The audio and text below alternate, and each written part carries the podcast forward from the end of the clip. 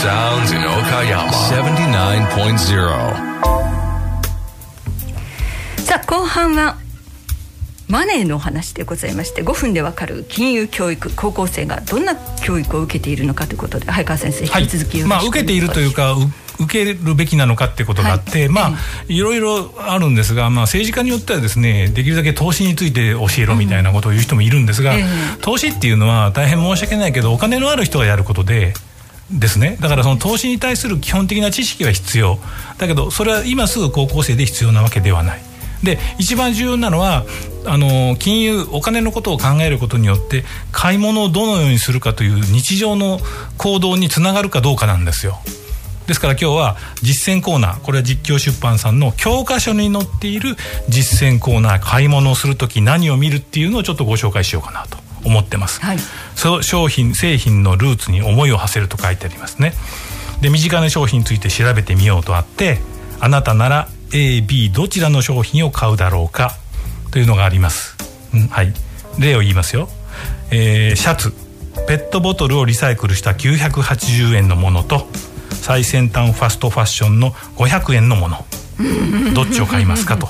なるほど、はい、どっちが正確っていうのは正解っていうのはないんですが、はい。そういう選択肢が今あるんですよっていうことを示してくれてる。はい。でこれは、えー最先端ファストファッションは500円で安いですがペットボトルリサイクルした980円のものの方が高い。でも高くても買うかどうかってことですね、えーじゃあその理由はどうかっていうことを例えば一緒にみんなで相談してみるとか、そういうことをしてみたらいいかなと。はい、それについてはその検討した商品についている環境に関するマークを調べてみようという下に、えーコーナーがあってペットボトルリサイクル推奨マークとかね。こういうものを要するに見るんじゃないかなみたいなことを書いてあります。はい、どうでしょうか？はい。あの学んでなければ知識がなければもう選択としては安いか高いかだけはい。になってしまうと、はいはい。でもそこで探求して深掘りしてそのマークの意味だそして今おっしゃったルーツに思いを馳せることによって、はい980円の方を買おうという消費行動になるいわゆる行動変容につながっていく可能性があると。ということですね。はい。ただこれは分かりきった話しますが必ずみんなで980円のものを買おうねって言ってるわけではない。うん。だからお金がね、余裕があるないということで行動は変わらざるを得ない、はい、もう一つしますか、はい。せっかくなんで、エアコンを買う時電力を多く使うが5万円のものと A ですね。はい、省エネラベルの8万円のもの、はい、どっちを使い買いますかって話ですよね。うわ今はもう電気代がこんだけ高騰してるのこでれだって答えはなかなか出ないね。うん、計算しますね。1年間どのくらいの動いてて考はいはい、でこれは省エネラベルっていうのが商品、製品にはついているので、はい。その基準を見る見ない。それから自分が今持ってるお金を考える。それからそれを何年使うかを考えるといういわゆるお金のことを考えるということになりますね。でそれはそれはそれぞれの人が自分が今持ってるお金と使えるお金と将来的なものに関して言うんですね。例えばこれはどういうことにあるかというとこれは教科書にあるんじゃないですけど例えばあのハイブリッドカーを買うとかはい、いう話になると得ですねって言いますけどハイブリッドカーの方が価格が高い高い3 4 0万円高い、その3 4 0万円を、えー、と何年で回収するかっていうのをガソリン代の今の値段から計算するということも必要になってくるわけですよね。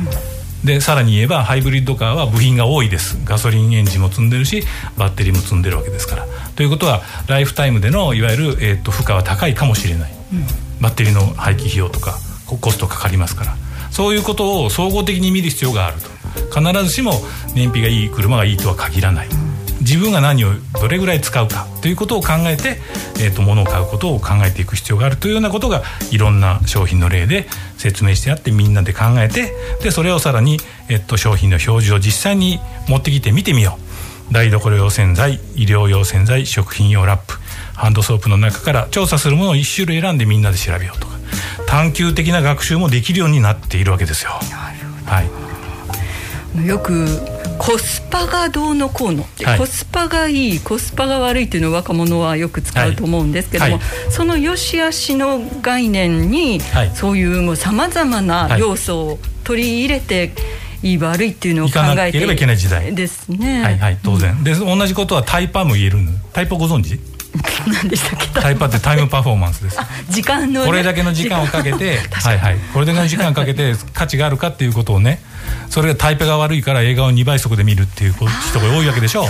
です、ね、でもそれは映画を見るということとは違う行動じゃないですか。そうです、ね、映画を見るという行動とは違うわけじゃないですか。なるほど。2倍にすれば平板になってしまってストーリーはわかるけど映画の本来の楽しみは楽しめない。でもタイパが悪いから半分の時間で楽しめるという考える人もいるわけ。それが悪いとは言いません、はいはいはい、悪いとは言わないけど、うん、あのそれは何を目的として映画を見るかっていうね、うん、はいコスパタイパには要注意と。でもねあの今その自分が洗剤買うかエアコン買うかって言ったら高校生そうじゃないですけどでも一人暮らしっていうのはもう目と鼻の先に迫ってるっていう彼らは意外とそこが遠く感じるのかもしれないですけど、はい、実はもう12年ですぐ自分はもう一人暮らしでそれを買わないといけない洗剤だお米だなんじゃって買わないといけないなるわけですから高校のうちにこれは本当に学ぶべき